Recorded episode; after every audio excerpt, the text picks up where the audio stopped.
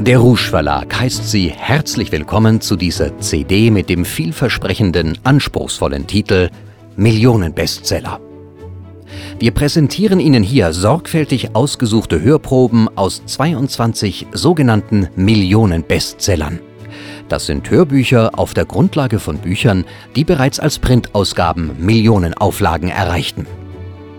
Alex S. Rouge der Verleger des Rouge Verlages entschied sich für den Titel dieser CD beim Zusammenstellen der Hörproben, denn das einzigartige, herausragende Alleinstellungsmerkmal oder USP, also Unique Selling Proposition, wie es in der Marketingsprache heißt, des Rouge Verlages sind ja eben genau diese Millionen-Bestseller aus den Themenbereichen Management, Verkauf, Gesundheit, Wohlstandsbildung und Erfolgsstrategien.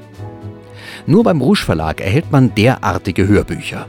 Sie alle wurden mit viel Passion und Liebe zum Detail in hoher Qualität produziert und mit den besten Sprechern des deutschen Sprachraumes aufgenommen. Übrigens, Sie haben vielleicht gehört, dass der Rouge Verlag 2014 einen runden Geburtstag feiern konnte, nämlich 20 Jahre Rouge Verlag. Bevor wir loslegen, möchte ich Sie auf ein ganz besonderes Geschenk hinweisen, das Alex S. Rouge an die Weiterbildungsbranche macht. Er hat über ein Dutzend Weiterbildungsmedien online gestellt unter www.alexrouge.com-erfolg, die man sich dort kostenlos herunterladen oder anschauen kann. Sie finden dort Videos, Audios und PDF-Dokumente.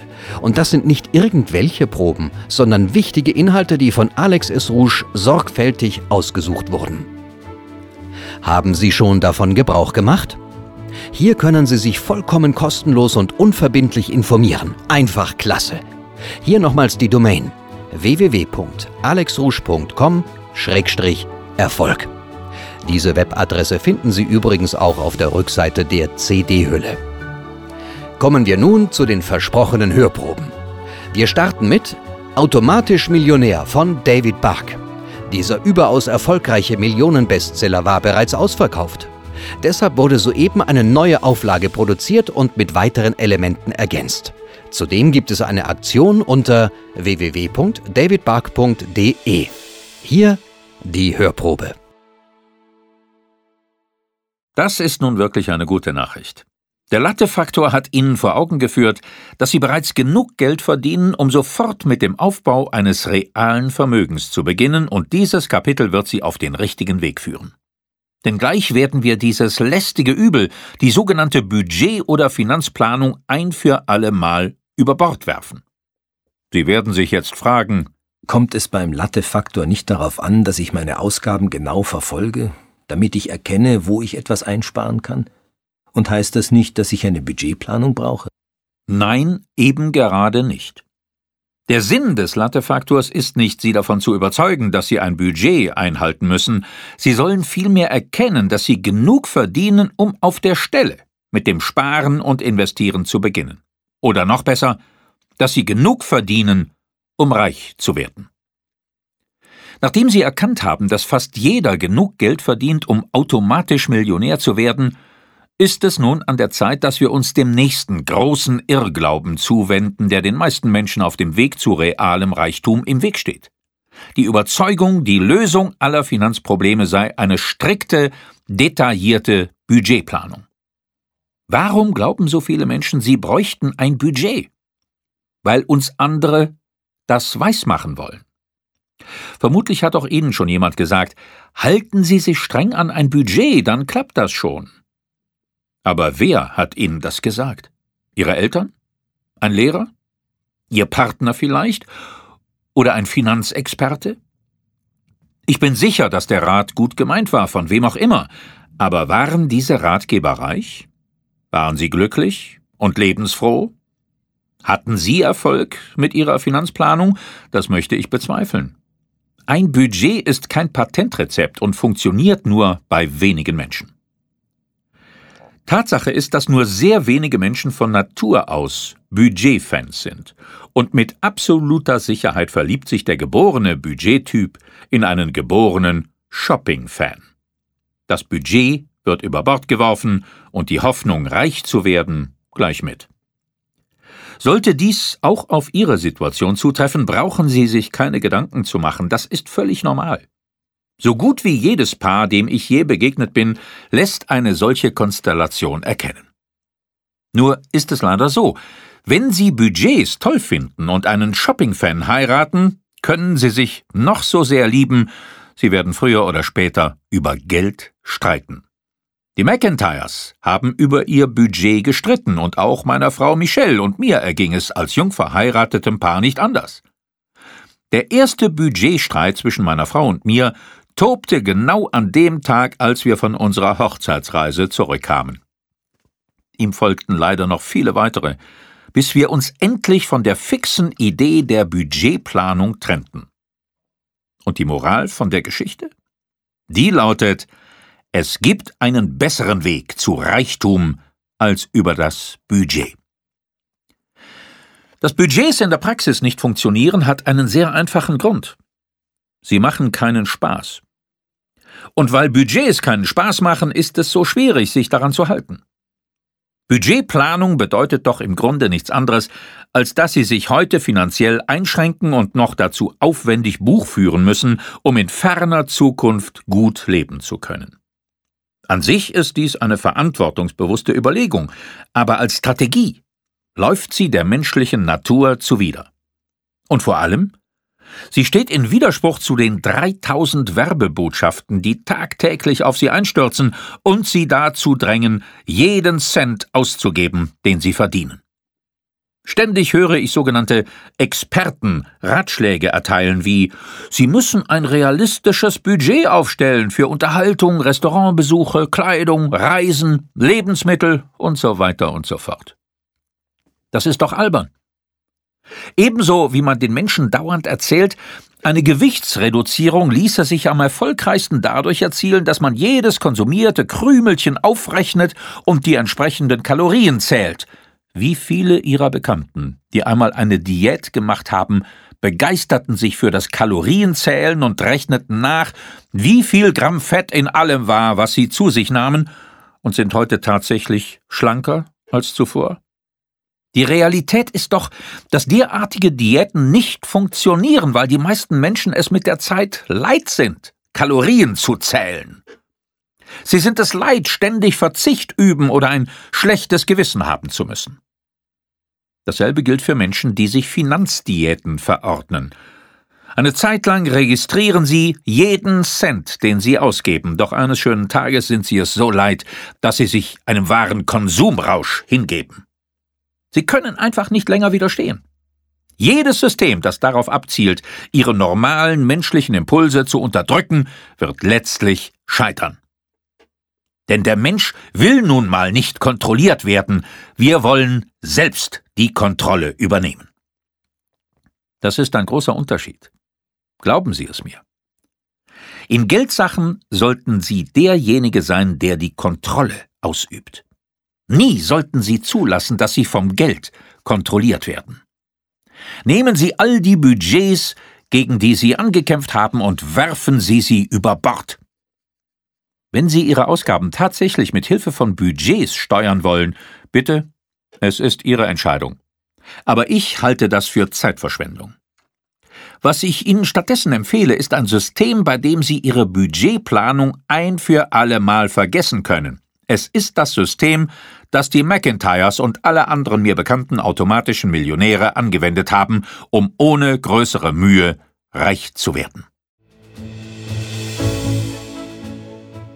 Das Hörbuch Die großen 13 Erfolgsgesetze von Napoleon Hill, das auf Think and Grow Rich, dem wohl wichtigsten Erfolgsbuch aller Zeiten beruht, ist sicherlich der bedeutendste Millionenbestseller in unserem Verlagsprogramm.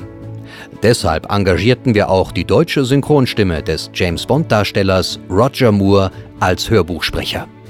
Hier eine Kostprobe. Das Geheimnis, auf das Sie inzwischen, wie ich hoffe, gespannt sind, wird im Laufe dieses Hörbuches nicht weniger als hundertmal verraten. Allerdings auf diskrete Weise. Es wird niemals direkt beim Namen genannt, denn die Erfahrung hat gezeigt, dass es dann am besten wirkt, wenn man es selbst entdeckt. Das aber heißt, dass man die innere Bereitschaft besitzen muss, um es zu erkennen. Aus eben diesem Grund hatte sich Andrew Carnegie auch mir gegenüber mit einer bloßen Andeutung begnügt. Wenn Sie bereit sind, sich dieses Geheimnis anzueignen und es praktisch anzuwenden, werden Sie es mindestens einmal in jedem Kapitel wiedererkennen. Ich würde Ihnen gern die Geisteshaltung beschreiben, die Carnegies Zauberformel ausmacht, aber damit würde ich Sie nur um einen großen Teil des Gewinns bringen, mit dem jeder rechnen kann, der sie selbst entdeckt. Bemerkenswert an diesem Geheimnis ist, dass es jeden ans Ziel seiner Wünsche bringt, ob sie nun Reichtum, Macht, einen befriedigenderen Beruf, ein harmonisches Familienleben anstreben, was es auch sei. Mit Hilfe unserer Formel werden sie es erreichen. Allerdings hat alles seinen Preis. Das Geheimnis, das ich Ihnen anvertrauen möchte, ist zugleich unbezahlbar und äußerst preiswert. Unbezahlbar ist es insofern, als Sie es um keinen Preis der Welt kaufen können, preiswert wiederum insofern, als es die Mühe, die Sie aufwenden müssen, um es selbst zu entdecken, vieltausendfach belohnt. Das Geheimnis wird gleichsam in zwei Lieferungen empfangen. Wer innerlich bereit ist, besitzt bereits die erste Hälfte dieser geheimnisvollen Formel. Sollten Sie übrigens befürchten, unsere Erfolgsmethode setze irgendwelche Spezialkenntnisse oder eine besondere Vorbildung voraus, so kann ich Sie beruhigen. Das Geheimnis nützt jedem, der bereit ist, es zu empfangen, auf genau die gleiche Weise, sei er nun Arbeiter oder Universitätsprofessor. Thomas A. Edison entdeckte diese Formel schon lange vor meiner Geburt und wurde mit ihrer Hilfe zu einem der größten Erfinder aller Zeiten. Und das, obwohl er in seinem ganzen Leben nur drei Monate lang zur Schule gegangen war. Auch Edwin C. Barnes, ein ausgesprochener Bewunderer Edisons, erfuhr von dieser Technik. Er wandte sie mit so großem Erfolg an, dass er in kürzester Zeit ein großes Vermögen ansammeln und sich schon als junger Mann zur Ruhe setzen konnte. Seine Geschichte, die Sie in wenigen Minuten hören werden, wird Sie davon überzeugen, dass auch Sie sich Ihre größten Wünsche erfüllen können und dass Geld, Macht, Anerkennung und Glück auf jeden warten, der innerlich bereit und fest entschlossen ist, diese Güter zu empfangen. Von Napoleon Hill ist übrigens ein weiterer Millionenbestseller im Rouge Verlag erschienen. Er trägt den Titel Die 17 Mosaiksteine des Erfolges. The E-Myth Revisited. Warum die meisten kleineren und mittleren Unternehmen nicht funktionieren und was sie dagegen tun können. Von Michael E. Gerber gehört ebenfalls zu unseren Hörbüchern auf der Grundlage von Millionen Bestsellern. In Amerika wird Michael E. Gerber sehr häufig von Unternehmern zitiert. Besonders sein Rat, arbeiten Sie nicht in der Firma, sondern an der Firma, ist schon fast ein geflügeltes Wort. Hier der Auszug.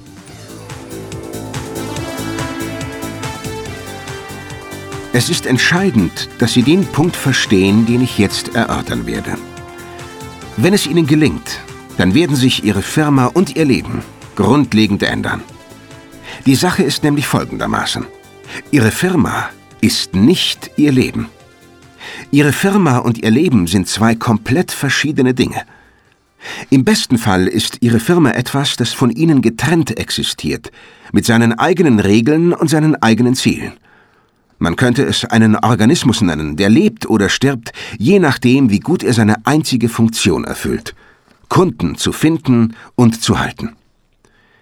Wenn Sie einmal erkennen, dass es nicht der Sinn Ihres Lebens ist, Ihrer Firma zu dienen, sondern der einzige Sinn Ihrer Firma, Ihrem Leben zu dienen, dann können Sie an Ihrer Firma arbeiten, statt in ihr zu arbeiten, und Sie werden ganz genau verstehen, warum es absolut notwendig für Sie ist, dies zu tun. Dort können Sie das Modell des Franchise-Prototyps für sich einsetzen. Dort, wo die Arbeit an Ihrer Firma statt in Ihrer Firma zum zentralen Thema Ihrer täglichen Tätigkeiten wird, der primäre Katalysator für alles, was Sie von diesem Augenblick an tun. Tun Sie einmal so, als ob diese Firma, die Sie besitzen oder besitzen möchten, der Prototyp für 5000 weitere gleiche Firmen wäre oder in Zukunft sein würde als ob Ihre Firma als Modell für 5000 weitere gleiche Firmen dienen würde. Nicht fast gleich, sondern genau gleich. Perfekte Repliken. Klons. Anders ausgedrückt, tun Sie so, als ob Sie Ihr Unternehmen zum Franchise-Unternehmen machen würden. Wohlgemerkt, ich sage, tun Sie so, als ob. Ich sage nicht, dass Sie es wirklich tun sollten. Das steht hier nicht zur Diskussion, außer Sie wollen es so. Des Weiteren müssen Sie verstehen, jetzt da Sie das Spiel, das Franchise-Spiel schon kennen, dass es Regeln gibt, die Sie befolgen müssen, wenn Sie gewinnen wollen. Erstens. Das Modell bietet Ihren Kunden, Ihren Angestellten, Ihren Lieferanten und Ihren Geldgebern konstanten Wert, der Ihre Erwartungen übertreffen wird. Zweitens. Das Modell wird von Menschen mit dem jeweils geringstmöglichen Ausbildungsstand betrieben. Drittens. Das Modell wird sich als Ort tadelloser Ordnung auszeichnen. Viertens. Die gesamte Arbeit innerhalb des Modells wird in Betriebshandbüchern dokumentiert. Fünftens. Das Modell wird dem Kunden garantiert gleichbleibende Qualität der Dienstleistung bieten. Sechstens. Das Modell wird sich einheitlicher Kleidungs-, Farb- und Einrichtungsvorschriften bedienen. Unser neuester Millionenbestseller trägt den Titel Einfach verkaufen. Der Audio-Intensivkurs für Profis und alle, die es werden wollen und stammt von Tom Hopkins. Er gilt in Amerika als der beste und bekannteste Verkaufstrainer. Das erklärt auch, warum er es schaffte, von einem Buch zum Thema Verkauf 1,6 Millionen Exemplare abzusetzen. Eine gewaltige Leistung bei einem Thema, das ja eigentlich eine eingeschränkte Zielgruppe hat. Hier die Hörprobe.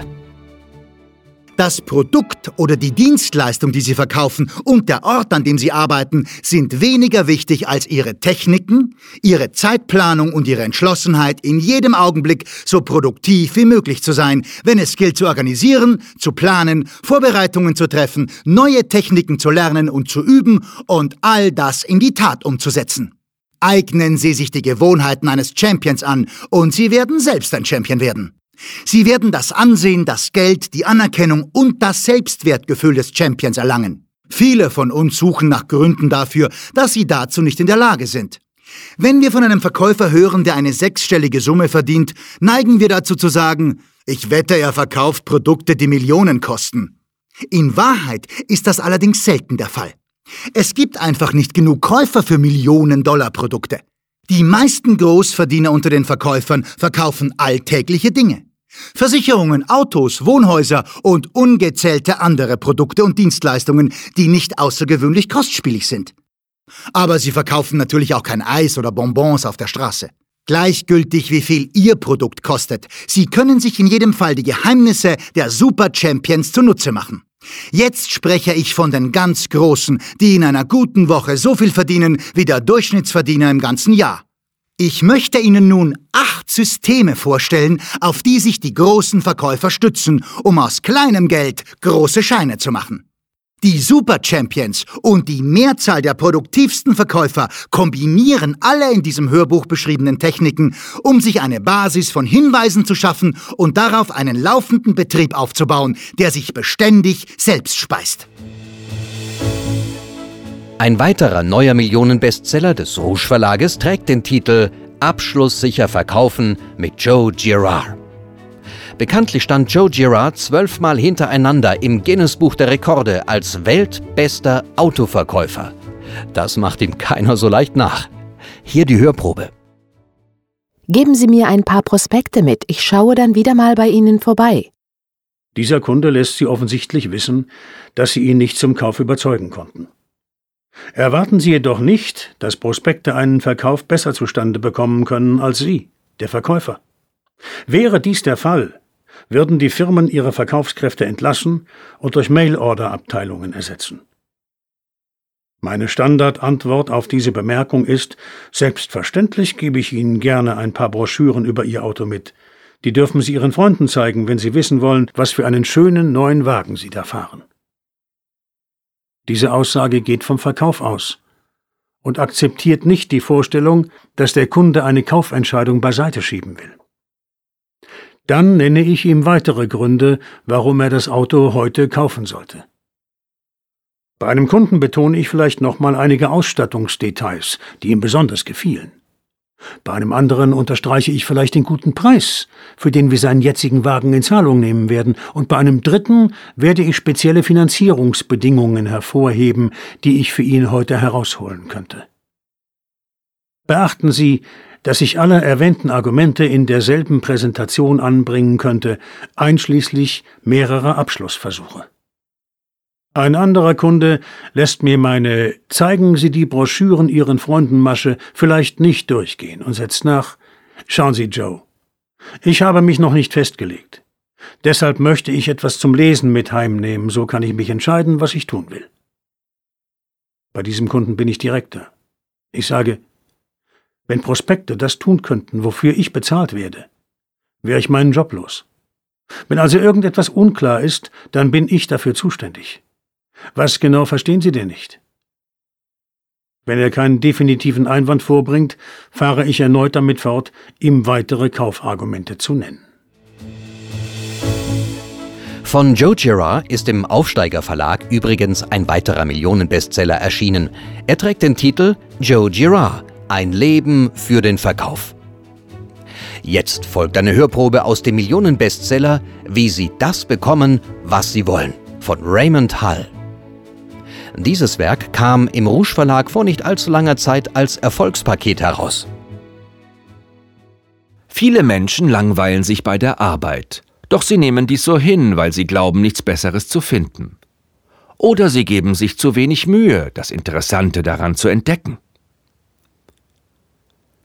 Jede Arbeit wird interessanter, wenn man genauer darüber Bescheid weiß. Versuchen Sie alles darüber zu erfahren, was möglich ist. Ihre Firma hat vielleicht eine interessante Geschichte. Kennen Sie die? Was für eine Entwicklung hat das Produkt, das Sie mitgestalten oder verwenden oder verkaufen, hinter sich? Wer erfand es, entdeckte oder verbesserte es? Wer gebraucht und verbraucht es noch? Welche Rohmaterialien enthält es? Woher kommen diese? Den interessanten Informationen, die Sie über Ihre Arbeit einholen können, sind keine Grenzen gesetzt, wenn Sie sich mit ihnen befassen und versuchen dabei Ihr Bestes zu geben. Ich bin selbst einmal Hausmeister gewesen und weiß, dass es interessant ist, die Zusammensetzung von Reinigungsmitteln zu eruieren und die bestmögliche Art herauszufinden, einen Boden aufzuwischen, zu scheuern und einzuwachsen, Wände abzuwaschen und Schnee vom Gehsteig zu schaufeln. Aber jede Arbeit wird langweilig, wenn Sie sie gleichgültig und interesselos tun und wenn Sie ihr nur einen minimalen Anteil Ihrer Gedanken und Anstrengungen widmen. Eines der ersten Dinge, die Leute sagen, wenn sie einen Schriftsteller treffen, ist, Ihre Arbeit muss doch sehr interessant sein. Stimmt, ich finde sie sehr interessant, weil ich mit Interesse daran gehe und meine ganzen Bemühungen hineinstecke. Aber viele möchtegern Schriftsteller geben auf, weil sie Schreiben langweilig finden. Sie können die Stunden der Einsamkeit nicht ertragen, die geistaufreibende Suche nach dem richtigen Wort und die arbeitsreichen Korrekturen und Neufassungen. Viele Schriftsteller geben das Schreiben auf und wenden sich Werbung und PR zu, ergreifen einen Lehrberuf oder werden Immobilienmakler. Interesse liegt nicht in der Arbeit selbst, sondern in der Einstellung des Arbeitenden zu seiner Arbeit und seinem Arbeitgeber gegenüber. Ich habe, so glaube ich, mehr Jobs gehabt als die meisten Menschen. Ich kann sie gar nicht alle aufzählen. Ich habe dabei festgestellt, dass die meisten Vorgesetzten ganz nette menschliche Wesen sind. Sie haben ihre Fehler, aber die habe ich auch. Und die haben auch alle Angestellten. Und überhaupt, manche meiner Vorgesetzten waren sogar ausgesprochen nette Leute. Und ich habe an jedem meiner Jobs irgendetwas Interessantes entdeckt. Wenn zufällig in Ihrem Fall Ihr Vorgesetzter, Ihre Arbeit und Ihre Kollegen unerträglich sind, suchen Sie sich eine andere Stelle. Ein Familienvater, der oft den Arbeitsplatz gewechselt hat, sagte mir einmal, in dieser Gesellschaft des Überflusses ist die Welt deren Auster. Mit einiger Vernunft kann man tun, was man will. Ich kenne jemanden, der einen Jahresverdienst von 150.000 Euro aufgab, weil er sich dabei gelangweilt hat. Seine Frau ging arbeiten und ernährte ihn und ihre vier Kinder, während er sich auf einen Beruf vorbereitete, der mehr nach seinem Geschmack war. Es ist nie zu spät, um zu lernen. Ich kenne eine Frau von Mitte 40, die sich an einer Universität einschrieb, um Lehrerin zu werden. Weiterbildungskurse, Abendschulen, Wochenendseminare, Fernkurse, Ferienschulen. Es gibt unzählige Möglichkeiten für jemanden, der sich die Mühe machen will zu lernen oder neu anzufangen.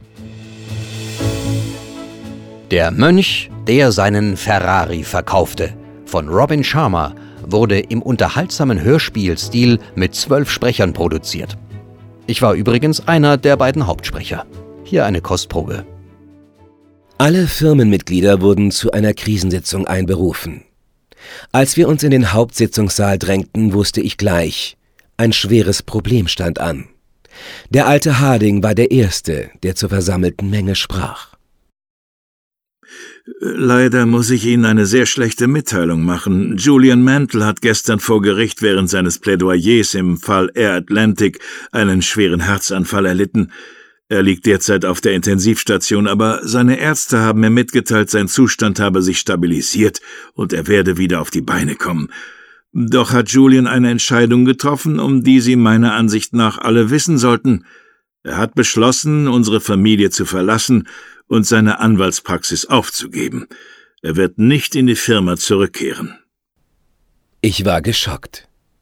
Ich wusste, dass er sein Päckchen Schwierigkeiten hatte, aber ich hatte nie gedacht, er würde gehen. Und zudem nach allem, was wir miteinander durchgemacht hatten, hätte ich von ihm den Anstand erwartet, mir das persönlich zu sagen. Er empfing mich nicht einmal im Krankenhaus zu einem Besuch. Jedes Mal, wenn ich vorbeischaute, hielten sich die Schwestern an die Anweisung, mir zu sagen, er schlafe gerade und dürfe nicht gestört werden. Er weigerte sich sogar, meine telefonischen Anrufe entgegenzunehmen. Vielleicht erinnerte ich ihn zu sehr an das Leben, das er vergessen wollte. Wer weiß das schon. Jedenfalls tat es weh. Dies alles war jetzt gerade drei Jahre her. Das Letzte, was ich von ihm gehört hatte, war gewesen, Julian habe sich auf eine Art Expedition nach Indien begeben. Einem der Partner gegenüber hatte er geäußert, er wolle sein Leben vereinfachen. Er brauche einige Antworten und er hoffe, sie in diesem Land der Mystik zu finden. Er hatte seine Villa, sein Flugzeug und seine Privatinsel verkauft. Und sogar seinen Ferrari. Julian Mantle als indischer Yogi, dachte ich. Die Juristerei kann schon sehr seltsame Folgen haben. Im Laufe dieser drei Jahre wurde auch ich aus einem überarbeiteten jungen Anwalt zu einem blassen Routineadvokaten mit einem kräftigen Schuss Zynismus. Ich lebte allein mit meiner Frau Jenny zusammen. Schließlich machte ich mich selbst auf die Suche nach Sinn. Soweit ich jetzt sehe, suchte ich ihn vorwiegend in meinen Kindern. Sie veränderten auch tatsächlich meine Sichtweise der Welt und meine Rolle darin grundlegend. Mein Vater hat es einmal auf die denkwürdige Formel gebracht. John, auf deinem Sterbebett wird dir bestimmt nicht der Wunsch kommen, mehr Zeit im Büro verbracht zu haben. So fing ich an, etwas mehr Zeit daheim zu verbringen. Ich richtete mich in einem ziemlich guten, wenn auch gewöhnlichen Dasein ein.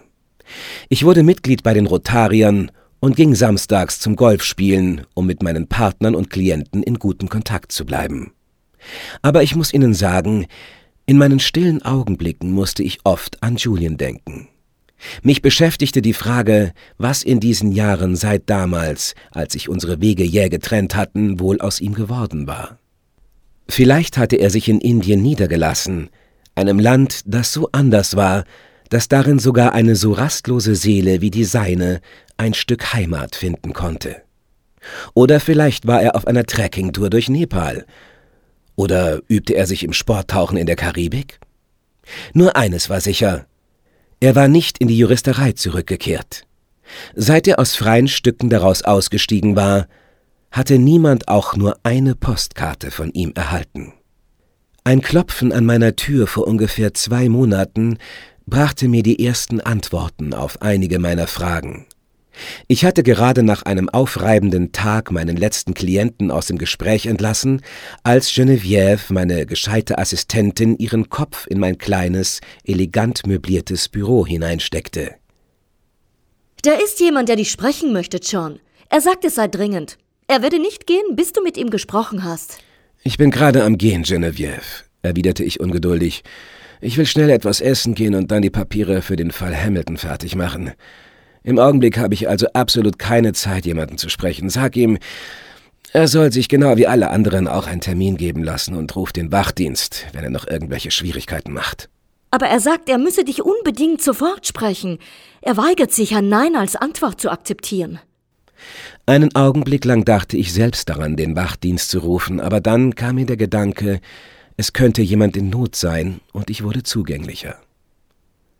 Also dann lass ihn herein, gab ich nach. Die Tür zu meinem Büro ging langsam auf. Schließlich stand sie ganz offen und zeigte einen lächelnden Mann, der Mitte dreißig sein mochte. Er war groß, schlank und muskulös und strahlte ungeheure Vitalität und Energie aus. Ich musste unwillkürlich an diese perfekten Jungs denken, mit denen ich Jura studiert hatte. Aus perfekten Familien mit perfekten Häusern, perfekten Autos und perfekter Haut. Aber mein Besucher vermittelte noch mehr als dieses jugendlich gute Aussehen. Er strahlte einen Frieden aus, der etwas geradezu Religiöses an sich hatte. Und dann seine Augen. Stechende blaue Augen, die Rasiermesser scharf durch mich hindurchschnitten. Wieder so ein heißsporniger Jurist, der mich fertig machen will, dachte ich bei mir. Meine Güte, was steht er so da und schaut mich an? Ich hoffe, es war nicht seine Frau, für die ich letzte Woche den Sieg beim großen Scheidungsfall durchgeboxt habe.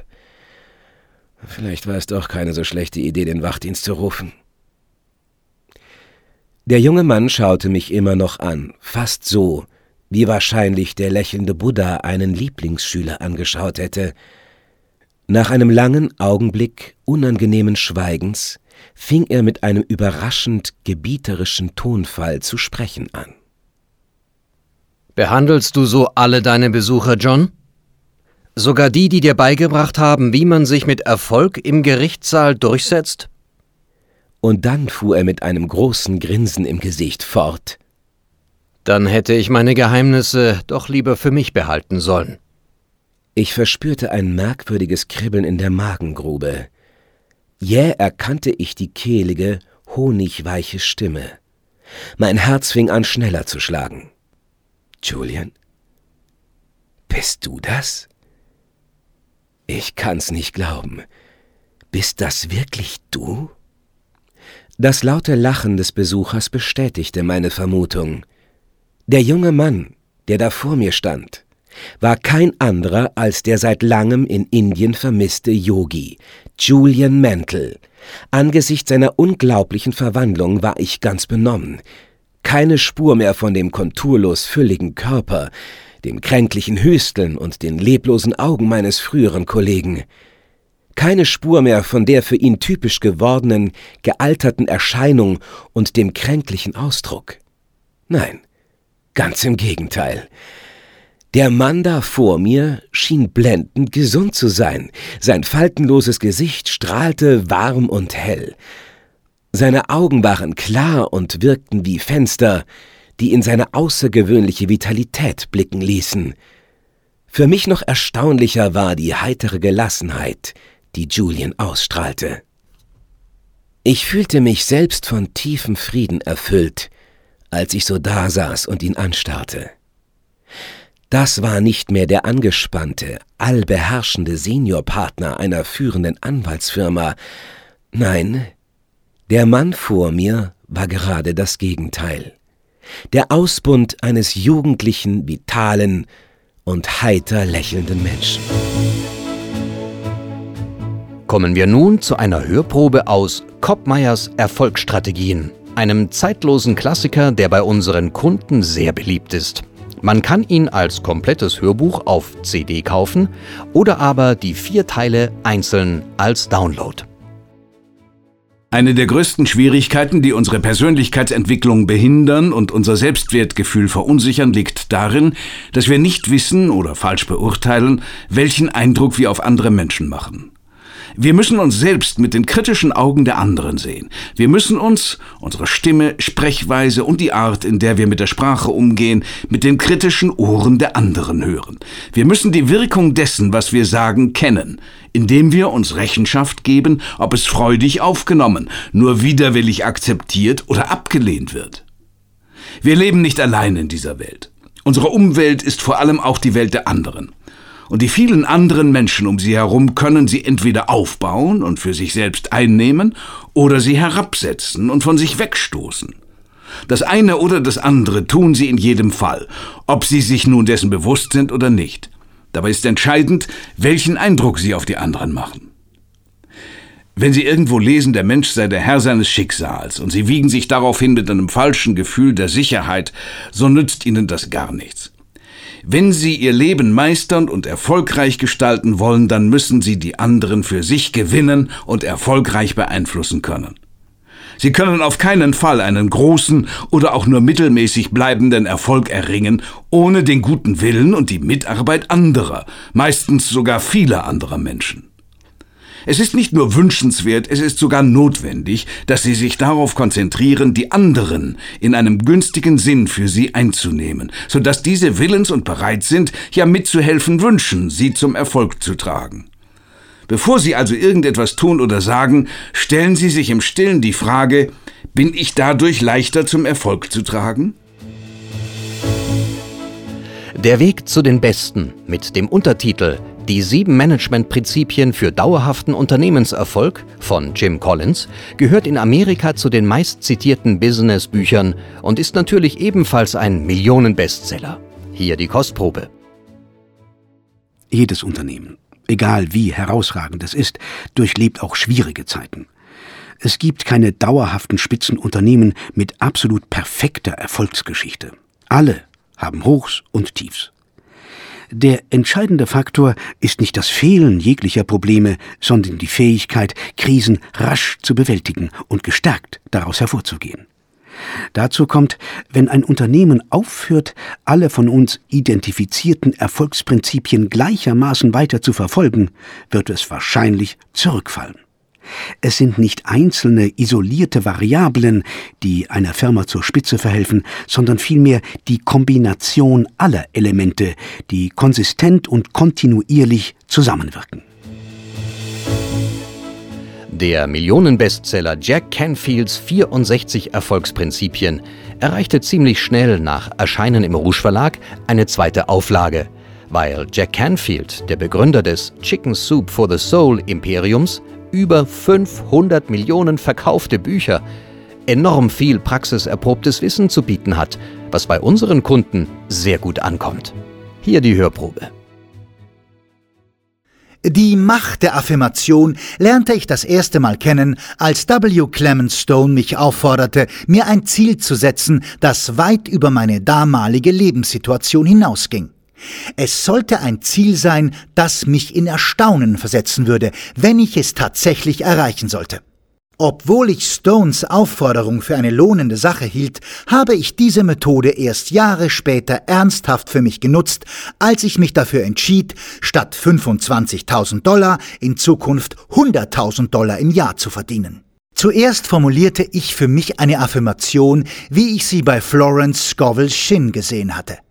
Meine Affirmation lautete, große Geldbeträge kommen schnell und leicht zum höchsten Wohle aller zu mir. Ich verdiene ohne Probleme und auf glückliche Weise 100.000 Dollar im Jahr. Als nächstes fertigte ich einen riesigen Scheck an, der über 100.000 Dollar ausgestellt war, und klebte ihn an die Decke über meinem Bett. Beim Aufwachen sah ich den Scheck, schloss meine Augen, wiederholte meine Affirmation und stellte mir vor, wie sehr ich einen Lebensstil genoss, den man sich mit einem Einkommen von 100.000 Dollar im Jahr leisten kann.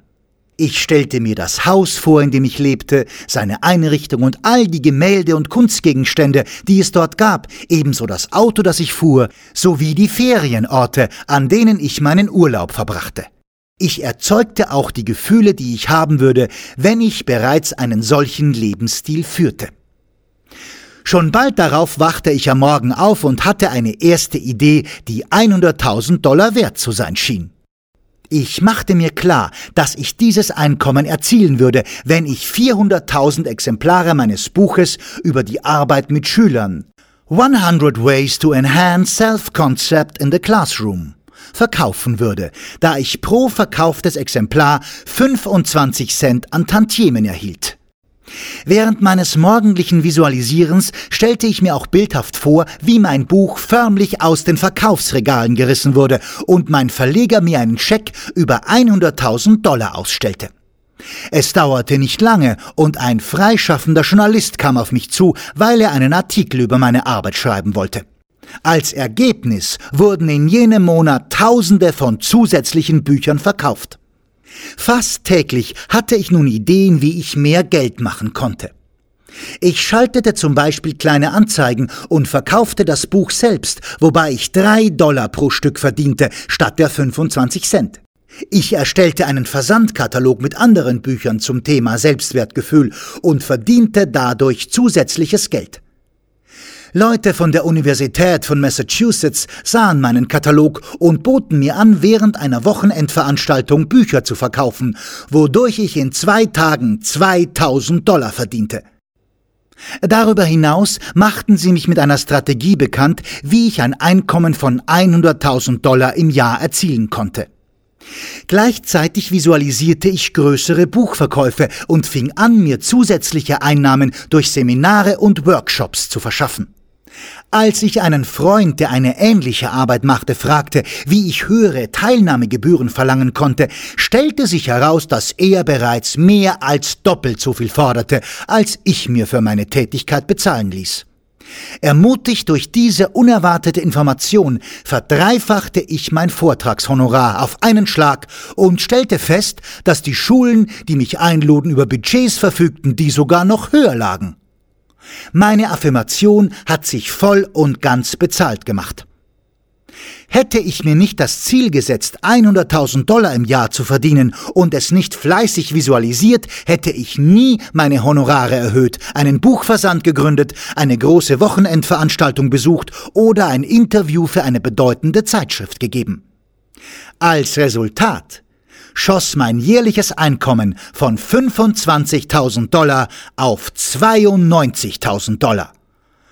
Mir ist klar, dass ich das 100.000 Dollar Ziel um 8.000 Dollar verfehlt hatte, aber deswegen war ich in keiner Weise frustriert.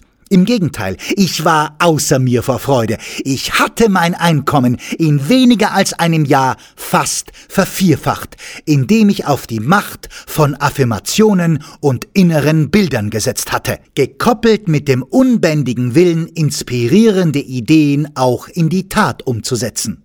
Nachdem ich 92.000 Dollar verdient hatte, fragte mich meine Frau, wenn Affirmationen bei 100.000 Dollar erfolgreich sind, funktionieren sie dann auch bei einer Million? Da wir weiterhin mit Affirmationen und Visualisierungen arbeiteten, erreichten wir auch dieses Ziel und verdienen seitdem mindestens eine Million Dollar im Jahr. Ein extrem beliebter Millionenbestseller ist So denken Millionäre von T. Harv Eker. Dieses Hörbuch finden Sie so ziemlich jeden Monat auf der Top 12 Monatsbestsellerliste im Rouge Shop unter www.rougeverlag.com. Hören Sie mal rein. Jetzt ist es Zeit für die Antwort auf die Millionenfrage. Wie sieht Ihr aktuelles Verhaltensmuster bezüglich Geld und Erfolg aus und welche Ergebnisse bringen Sie unterbewusst gesteuert hervor? Sind Sie auf Erfolg?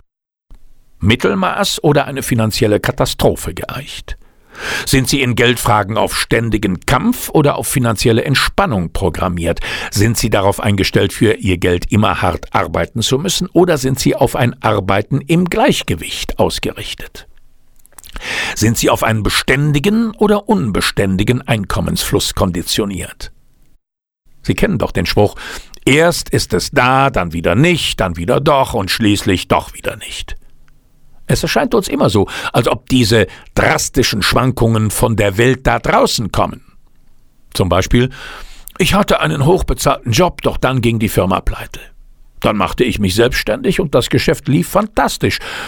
Doch der Markt verschlechterte sich zunehmend, mein nächstes Geschäft lief auch äußerst gut, doch dann wurde ich von meinem Partner verlassen und so weiter. Machen Sie sich nichts vor. Hier ist ganz eindeutig Ihr finanzielles Verhaltensmuster am Werk. Sind Sie auf ein hohes Einkommen, ein mittleres Einkommen oder ein niedriges Einkommen programmiert? Wussten Sie, dass es echte Dollarbeträge gibt, auf die viele von uns programmiert sind? Sind Sie darauf eingestellt, 20 bis 30.000 Dollar im Jahr zu verdienen? 40 bis 60.000 Dollar?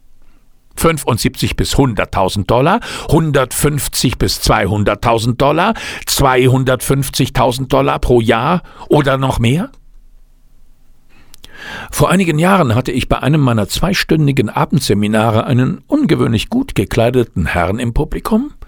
Als das Seminar vorbei war, kam er zu mir und fragte, ob ich der Meinung sei, der dreitägige Millionaire Mind Kurs bringe ihm etwas, insbesondere in Anbetracht der Tatsache, dass er bereits 500.000 Dollar im Jahr verdiene. Ich fragte ihn, wie lange er schon Geld in dieser Größenordnung einnehme. Er antwortete ganz regelmäßig seit nunmehr etwa sieben Jahren. Das war alles, was ich hören musste. Ich fragte ihn, warum er denn nicht zwei Millionen Dollar pro Jahr verdiene. Ich erklärte ihm, dass das Programm für Menschen bestimmt ist, die ihr volles finanzielles Potenzial ausschöpfen möchten, und ich forderte ihn auf zu überlegen, warum er offensichtlich bei der Marke von einer halben Million stecken geblieben sei. Er beschloss, am Kurs teilzunehmen. Ein Jahr später bekam ich eine E-Mail von ihm, in der er mir schrieb, das Programm war unglaublich, aber ich habe einen Fehler gemacht. Ich habe mein finanzielles Verhaltensmuster nur so neu eingestellt, dass ich jetzt zwei Millionen Dollar verdiene, so wie wir es besprochen hatten. Das habe ich ja jetzt bereits erreicht, also werde ich noch einmal zu Ihrem Kurs kommen, um mein finanzielles Verhaltensmuster auf einen Verdienst von zehn Millionen Dollar pro Jahr neu einzustellen. Was ich Ihnen hierdurch klar machen möchte, ist, dass die eigentlichen Beträge nicht so wichtig sind. Wirklich wichtig ist, ob sie ihr volles finanzielles Potenzial erreichen. Schwimm mit den Haien, ohne gefressen zu werden. Von Harvey Mackay gehört natürlich auch zu den Millionen Bestsellern. Lassen Sie uns mal eine Runde schwimmen. Gehen Sie mit einem Millionär essen. Ich habe schon erwähnt, wie wichtig es ist, ein paar kurze Zeilen als kleine persönliche Geste an ihre Angestellten und Kunden zu schreiben, und dass dieses einfache Mittel fast schon zu einem Markenzeichen einiger der cleversten Geschäftsleute geworden ist, die ich kenne. Lassen Sie mich diesen Rat noch um eine Nuance erweitern. Fügen Sie auch die bedeutendsten Leute, die Sie kennen, dieser Liste mit Personen hinzu, denen Sie kurze Briefe zukommen lassen. Ja, es ist einsam an der Spitze, und je höher Sie sind, desto mehr Streicheleinheiten brauchen Sie. Eine der Kräfte, die einen Spitzenmann weit stärker antreibt als die meisten von uns, ist ein übersteigertes Bedürfnis nach Anerkennung und Zustimmung. Geld ist eine Maßeinheit. Deswegen arbeiten sie so hart, um es zu verdienen. Aber auch Komplimente aus dem Mund eines Freundes sind begehrt, und die sind schwerer zu erlangen. Wenn Sie also einen dieser Männer kennen, lassen Sie ihn wissen, dass Sie ihn bewundern. Ich habe einen Freund, der die Dinge etwas anders angeht als ich. Er hat den Club mit einem Millionär essen gehen gegründet. Wenn du absolut sicher sagen willst, ob jemand reich ist oder nicht, erklärt er, kannst du das in dem Augenblick, wo es ans Bezahlen geht. Je mehr Kohle sie haben, desto weniger brauchen sie das zu beweisen, und desto einfacher ist es ihnen zuvorzukommen, wenn die Rechnung gebracht wird. Der Millionenbestseller Hüte dich vor dem nackten Mann, der dir dein Hemd verkaufen will, von Harvey Mackay, ist ebenfalls im Rouge Verlag erschienen, und zwar mit demselben Hauptsprecher. Übrigens, der Synchronstimme von Gene Hackman, wie Sie vielleicht gemerkt haben. Das Lola-Prinzip von René Egli ist der Millionenbestseller, der seit vielen Jahren nahezu jeden Monat auf der Top 12 Monats-Bestsellerliste von www.rougeverlag.com steht. Er ist zudem der einzige Millionenbestseller eines schweizerischen Autors in unserem Programm. Kein Zweifel an der Zielerreichung. Zweifel entspringt dem Kopfdenken und begrenzt unsere universelle Intelligenz total. Zweifel ist das Gegenteil von Vertrauen. Und ohne Vertrauen lässt sich unsere Intelligenz nicht aktivieren. Loslassen heißt Vertrauen haben. Vertrauen in das Leben, in die unvorstellbare Weisheit, die in jedem Menschen vorhanden ist. Wer kein Vertrauen hat, der kann nicht loslassen, er muss sich überall festhalten. Dieses Misstrauen in das Leben ist eine Aktion, die natürlich zu einer entsprechenden Reaktion führen wird. Wer dem Leben misstraut, kann nicht erwarten, dass das Leben ihn trägt, ihm Gutes tut. Und damit begrenzt er seine Möglichkeiten ganz gewaltig. Wer ein Ziel erreichen will und gleichzeitig zweifelt, ob es ihm auch tatsächlich gelingen wird, dessen Chancen stehen nicht gut. Durch diesen Zweifel blockiert er den Fluss des Lebens. Folglich sollte er das Ziel trotzdem erreichen, dann aber nur mit einem relativ großen Aufwand an Energie und Zeit.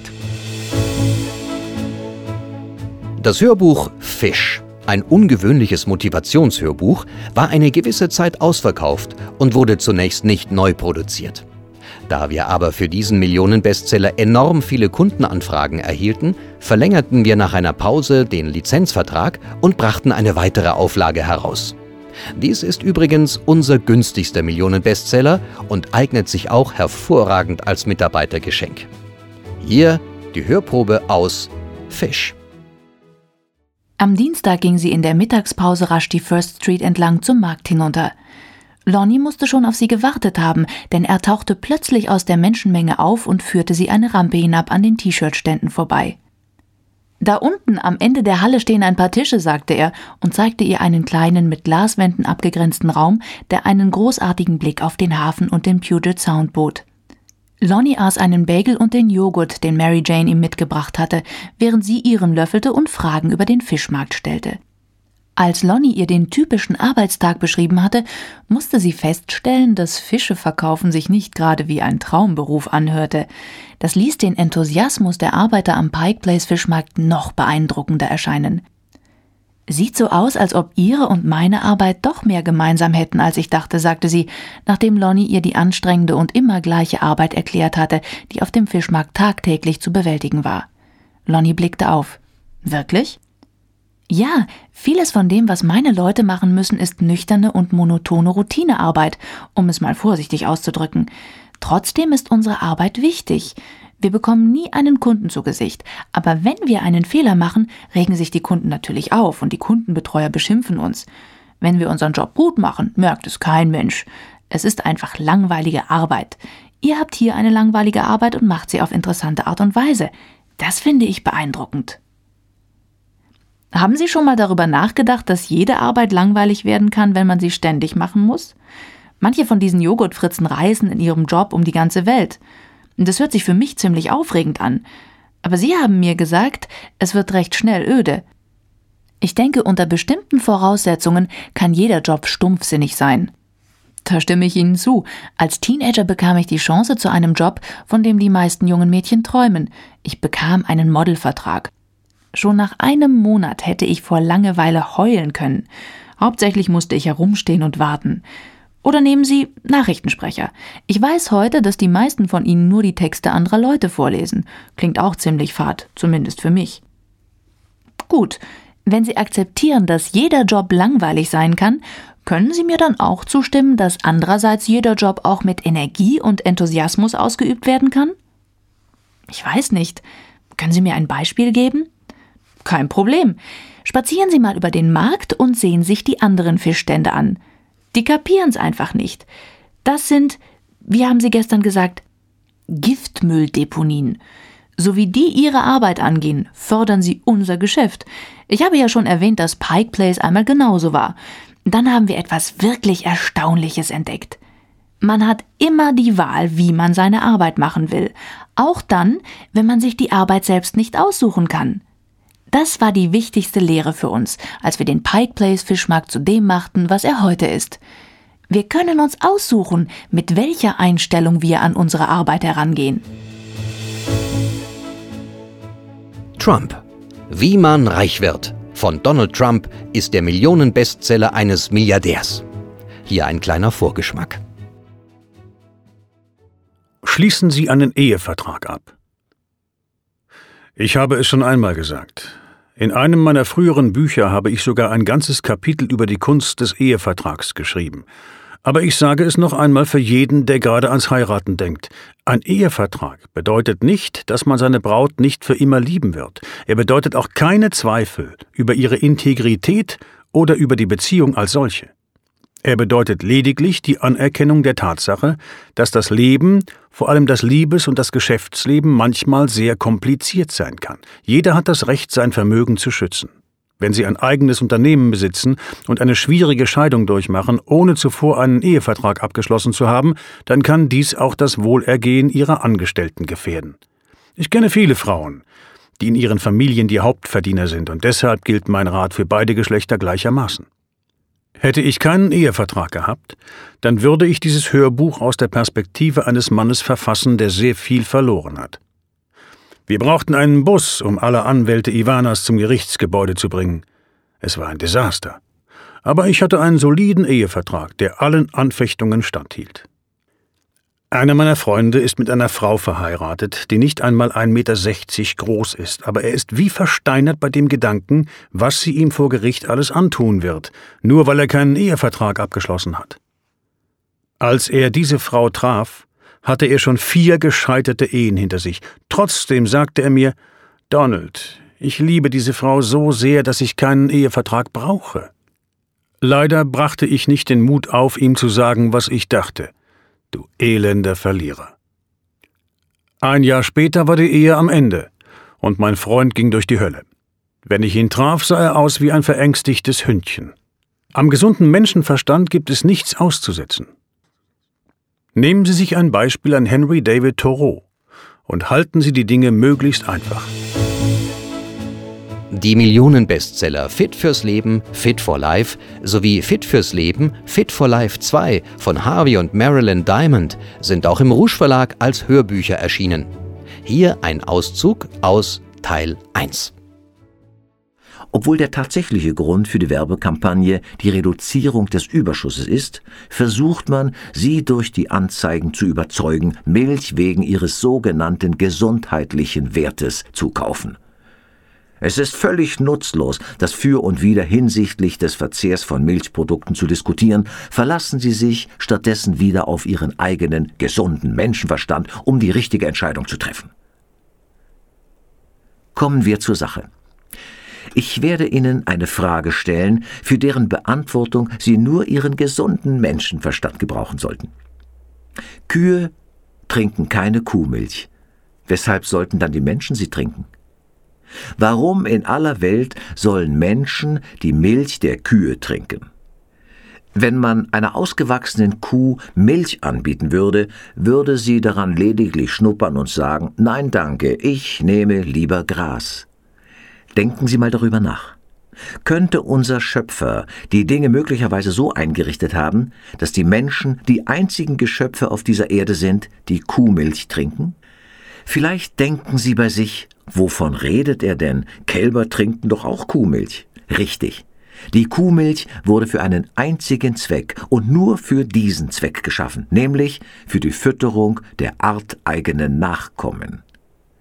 Wenn Tiere einmal entwöhnt sind, wollen sie keine Milch mehr trinken, ausgenommen natürlich Haustiere, die ihren natürlichen Instinkten nicht mehr folgen können. In der Anfangsphase ihres Lebens trinken alle Säugetiere die Milch ihrer Mütter, dann werden sie entwöhnt und für den Rest ihres Lebens mit anderer Nahrung versorgt. Die Natur schreibt vor, dass wir in einem frühen Stadium unseres Lebens entwöhnt werden sollen. Die Menschen aber wollen uns lehren, dass nach dem Stillen durch die Mutter die Kuh uns weiter versorgen soll.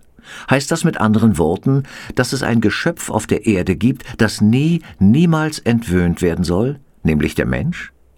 Warum?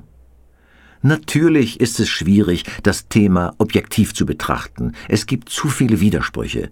Aber ist Ihr Sinn für Logik und Ihr gesunder Menschenverstand nicht ein wenig verstimmt bei dem Gedanken, dass ausgerechnet die Menschen nie entwöhnt werden sollten?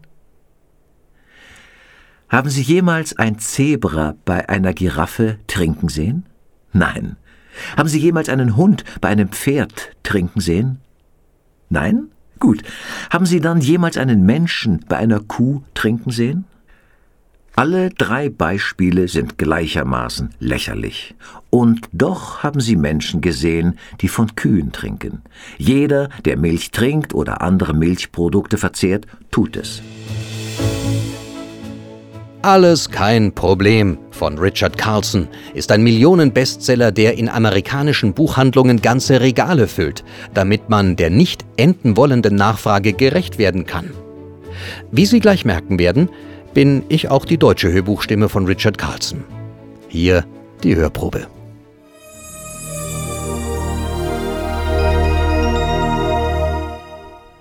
Denken Sie jeden Tag einen Augenblick lang an jemanden, dem Sie dankbar sein können. Diese einfache Strategie, die nur wenige Sekunden in Anspruch nimmt, ist seit langem eine der wichtigsten Gewohnheiten in meinem Leben. Ich versuche jeden Tag damit zu beginnen, dass ich an jemanden denke, dem ich dankbar bin. Für mich sind Dankbarkeit und innerer Friede untrennbar miteinander verknüpft. Je tiefgründiger meine Dankbarkeit für das ist, was mir das Leben schenkt, desto größer ist auch meine innere Ruhe. Dankbarkeit ist es also wert, ein wenig geübt zu werden. Vielleicht ergeht es Ihnen ja so wie mir und es gibt in Ihrem Leben viele Menschen, denen Sie dankbar sein können. Ihre Familie, Freunden, Berufskollegen, Menschen aus Ihrer Vergangenheit, Lehrern, jemanden, der ihnen einmal eine Chance gegeben hat und unzählige andere mehr. Vielleicht möchten sie ja auch einer höheren Macht für das Geschenk des Lebens selbst danken oder für die Schönheit der Natur. Denken Sie, wenn Sie überlegen, wem Sie dankbar sein können, daran, dass eigentlich ein jeder in Frage kommt. Jemand, der Sie im Verkehr einfädeln ließ, jemand, der Ihnen die Tür aufgehalten hat, oder gar eine Ärztin, die Ihnen das Leben gerettet hat. Es geht darum, dass Sie Dankbarkeit empfinden, und zwar vorzugsweise gleich am Morgen. Ich habe vor langer Zeit die Erfahrung gemacht, dass es mir nur zu leicht fällt, die Gedanken negative Wege einschlagen zu lassen. Wenn das geschieht, geht mir als erstes mein Gefühl der Dankbarkeit verloren. Ich beginne, die Menschen in meinem Leben als Selbstverständlichkeit zu betrachten und die Liebe, die ich so oft empfinde, macht Verärgerung und Frustration Platz. Diese Übung erinnert mich dann daran, an das Gute in meinem Leben zu denken. Unweigerlich stellt sich, wenn ich an einen Menschen denke, dem ich dankbar bin, das Bild eines zweiten in meinem Kopf ein, dann ein weiterer und noch einer. Und wenig später fallen mir auch noch andere Dinge ein, für die ich dankbar sein kann. Meine Gesundheit, meine Kinder, mein Zuhause, mein Beruf, die Leser meiner Bücher, meine Freiheit, und so geht es immer weiter. Mag diese Methode auch schrecklich simpel erscheinen, so funktioniert sie doch. Wenn Sie morgens mit Dankbarkeit im Herzen aufwachen, ist es ziemlich schwierig, ja fast unmöglich, etwas anderes als inneren Frieden zu empfinden. Einer der größten Namen der Erfolgsbranche ist Dale Carnegie. Der Millionenbestseller Besser miteinander reden, mit freiem Sprechen und sicherem Auftreten zum Erfolg ist im Rouge Verlag als Hörbuch erschienen. Hier eine Hörprobe. Üben Sie Ihre Stimme kraftvoll und anpassungsfähig zu machen. Wenn wir unsere Gedanken unseren Zuhörern wirklich näher bringen wollen, so machen wir von den unterschiedlichsten körperlichen und stimmlichen Möglichkeiten Gebrauch. Wir ziehen unsere Schultern hoch, bewegen unsere Arme, runzeln unsere Brauen, vergrößern unseren Stimmumfang, wechseln Stimmhöhe und Modulation und sprechen schnell oder langsam, wie Gelegenheit und Thema es erfordern. Es ist wichtig, sich daran zu erinnern, dass alles das Wirkungen sind, nicht Ursachen. Alle äußerlich sichtbaren Wirkungen hängen von unserer geistigen und gefühlsmäßigen Einstellung ab. Darum ist es ja so wichtig, dass wir ein Thema haben, das wir wirklich kennen und das uns begeistert. Darum muss es uns drängen, unsere Zuhörer an unserem Thema teilhaben zu lassen. Obwohl die meisten von uns die Ursprünglichkeit und Natürlichkeit der Jugend schätzen, neigen wir, wenn wir älter werden, doch dazu, uns an bestimmte Formen körperlichen und stimmlichen Ausdrucks zu gewöhnen. Wir sind weniger bereit, Gästen zu verwenden und Lebendigkeit zu zeigen.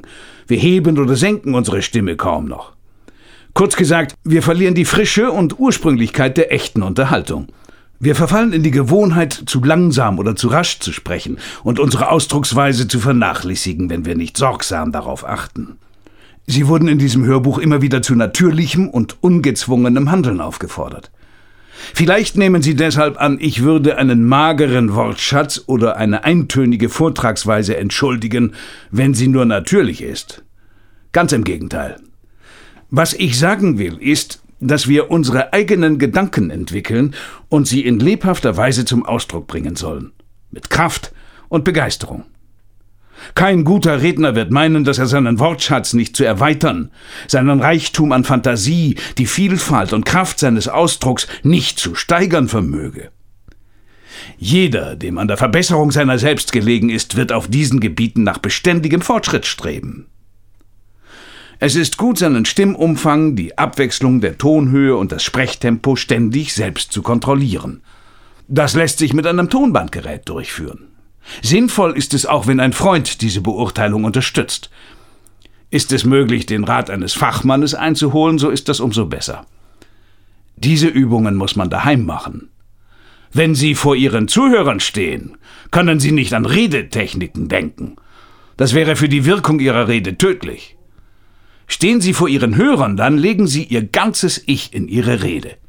Konzentrieren Sie sich ganz darauf, Ihre Zuhörer geistig und emotional zu erreichen. Ich wette 10 zu 1, dass Sie dann mit mehr Nachdruck und Kraft reden werden, als Sie je aus Büchern gewinnen könnten. Wie man Kunden gewinnt von Heinz M. Goldmann ist der einzige Millionenbestseller, der aus Deutschland kommt. Hier der Auszug. Wer soll anfangen? Wenn Sie vorgelassen werden, beginnen Sie Ihr Gespräch ohne Zögern. Nützen Sie die Zeit aus. Lassen Sie nicht den Kunden anfangen. Das ganze Gespräch kommt in eine schiefe Lage, wenn der Kunde beginnt, womit kann ich Ihnen dienen? Lassen Sie sich die Initiative nicht aus der Hand nehmen. Es gibt jedoch eine Ausnahme. Sollte der Kunde Ihren Besuch angefordert haben, verändert das die Lage. Er wünscht vielleicht ein Angebot und erwartet jetzt, dass Sie mit Ihrer Stellungnahme beginnen. Mitunter empfängt er alle konkurrierenden Verkäufer nacheinander. Schaffen Sie sich dadurch eine kleine Sonderstellung, dass Sie zu Anfang auf jede Argumentation verzichten und ihn anfangen lassen. Oder Sie bitten, ihm einige Fragen stellen zu dürfen, um seine Probleme besser beurteilen zu können. Hierdurch kommen Sie in jeder Beziehung in eine bessere Ausgangsstellung für Ihre Argumente. Zum Beispiel. Es wäre nicht richtig von mir, Ihnen ohne Kenntnisse über Ihre Bedürfnisse eine bestimmte Lösung in einer so wichtigen Sache zu empfehlen, ohne Ihre Anforderungen genauer zu kennen. Und dann fragen Sie. Dadurch werden Sie den Kunden oft so stark fesseln, dass Sie ein wirkliches Verkaufsgespräch in Gang halten können. Sag nicht Ja, wenn du Nein sagen willst. So lautet der Titel des Millionenbestsellers von Dr. Herbert Fensterheim und Gene Bear. Hier die Kostprobe. Der wirklich selbstbewusste Mensch besitzt vier Charaktermerkmale. Er scheut sich nicht, sich zu enthüllen. Durch Worte und Handlungen macht er klar, so bin ich, so fühle und denke ich, so sehen meine Wünsche aus. Er ist zur Kommunikation mit Menschen auf allen Ebenen fähig, mit Fremden, Freunden, mit Angehörigen. Diese Kontaktbereitschaft ist immer offen, direkt, aufrichtig und angemessen. Er hat eine aktive Lebenseinstellung. Er strebt nach den Dingen, die er will. Im Gegensatz zum passiven Charakter, der wartet, dass die Dinge passieren, versucht er, das selbst zu bewirken. Er handelt so, dass er sich achtet. Da ihm bewusst ist, dass ihm nicht alles gelingen kann, akzeptiert er seine Grenzen. Trotzdem versucht er immer das Beste herauszuholen, so dass er, ob er gewinnt, verliert oder nur ein Unentschieden erreicht, immer seine Selbstachtung behält. Angemessenes Selbstbewusstsein kann durch unangemessenes Lernen beeinträchtigt werden. Man wird dazu konditioniert, bestimmte Dinge zu fürchten. Dabei kann es sich um soziale Beziehungen handeln, wie bei der Furcht, unbeliebt zu sein oder abgewiesen zu werden, oder um innere Empfindungen wie Furcht, Angst, Zorn oder Gefühle der Zärtlichkeit auszudrücken. Wenn man bestimmte Situationen fürchtet, versucht man den Umständen aus dem Weg zu gehen, die zu ihnen führen, wodurch selbstbewusstes Verhalten gehemmt wird und einem die aktive Steuerung des eigenen Lebens entgleitet. Viele Menschen stellen sich unter Selbstbewusstsein etwas Falsches vor. Sie verwechseln es mit Aggressivität und sagen sich, Aggression ist immer schlecht. Sie sehen nicht den Unterschied, ob die Menschen einen sympathisch finden oder achten.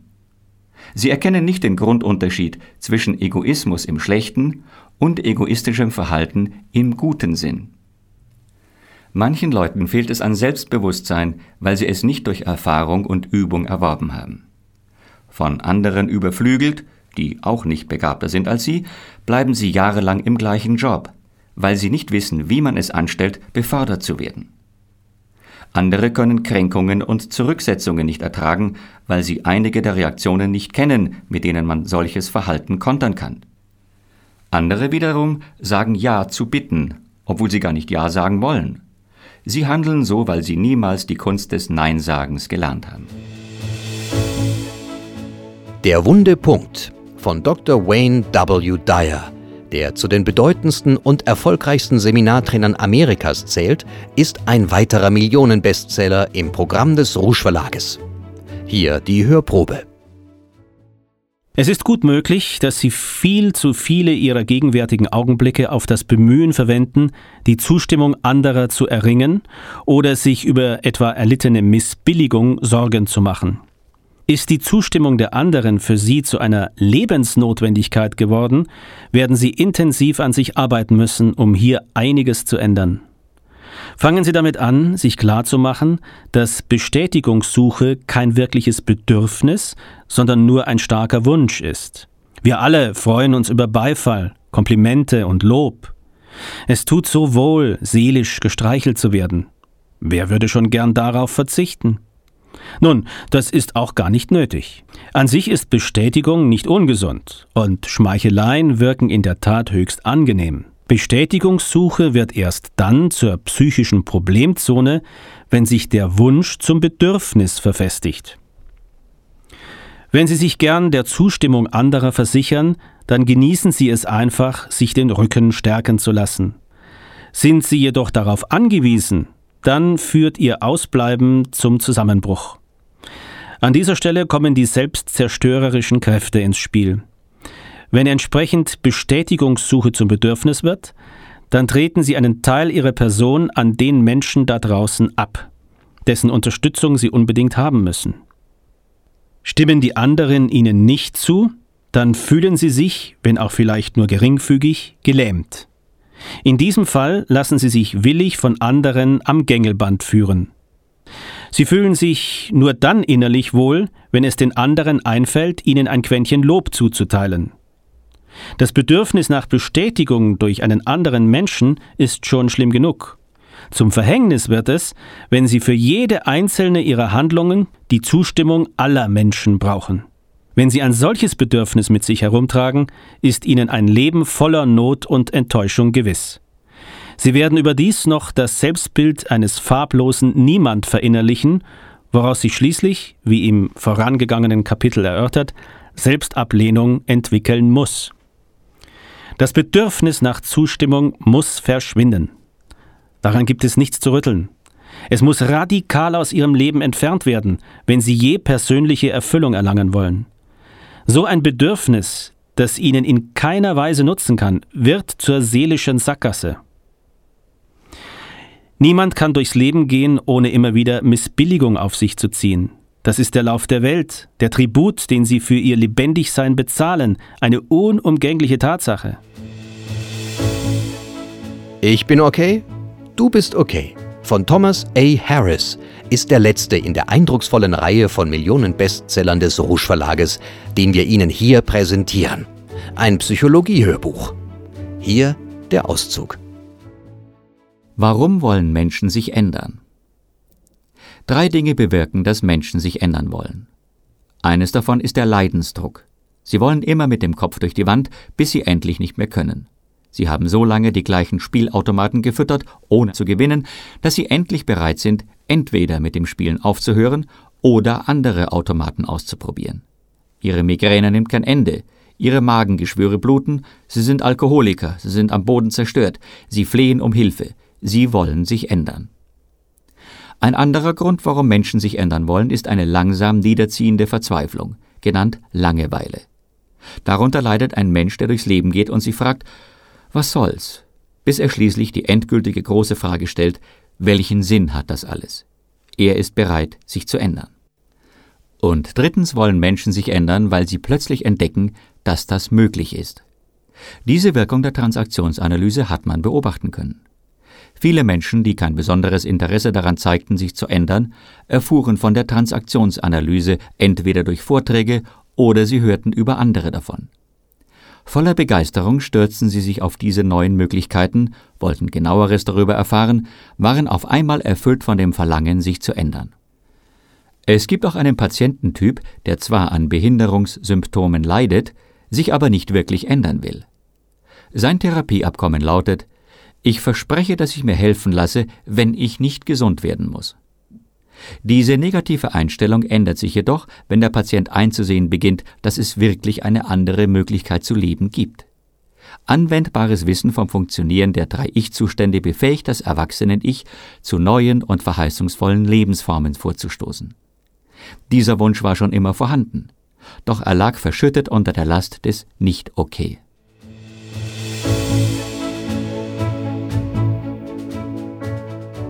Zum Schluss möchten wir Sie darauf aufmerksam machen, dass Sie den Rouge Erfolgskatalog, in dem jeder der Millionen Bestseller ausführlich beschrieben ist, und zwar meist auf einer ganzen DIN A4-Seite, unter www.rouge.ch-katalog, sowohl als PDF-Dokument als auch in Printform, also auf Papier, anfordern können.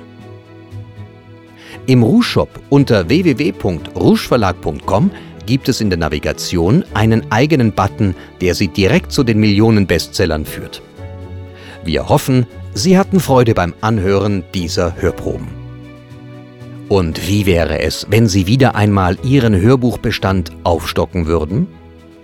Unsere Empfehlung lautet nach wie vor, dass Sie mindestens 30 Minuten am Tag für das Anhören von weiterbildenden, wertvolles Wissen vermittelnden Hörbüchern nutzen sollten. Dafür nutzt man am besten die Zeit im Auto oder in der Bahn oder bei Routinearbeiten. Und vielleicht haben Sie auch den folgenden Tipp schon einmal gehört. Geben Sie mindestens so viel Geld im Jahr für Ihre Weiterbildung aus wie für Ihr Auto. Ebenfalls sehr beliebt und wirkungsstark sind unsere Erfolgspakete. Auch mit diesen heben wir uns auf äußerst positive Weise von den Mitbewerbern ab. Hierfür gibt es gleichfalls eine eigene Rubrik – sowohl im Rouge-Shop als auch im Rouge-Katalog. Übrigens, für diesen Tonträger erteilen wir Ihnen ausnahmsweise die Erlaubnis, so viele Kopien davon herzustellen, wie Sie wollen und diese auf allen erdenklichen Wegen zu verbreiten. Je mehr Menschen von den großartigen Hörbüchern des Rouge Verlages erfahren, desto besser ist das für die Wirtschaft in Deutschland, der Schweiz und Österreich. Es sind zwar schon jetzt mehrere hunderttausend Menschen, die unsere Hörbücher zu Hause oder im Büro haben. Aber, wie Alex S. Rouge zu sagen pflegt, mehr ist möglich. Wir wünschen Ihnen weiterhin viel Erfolg.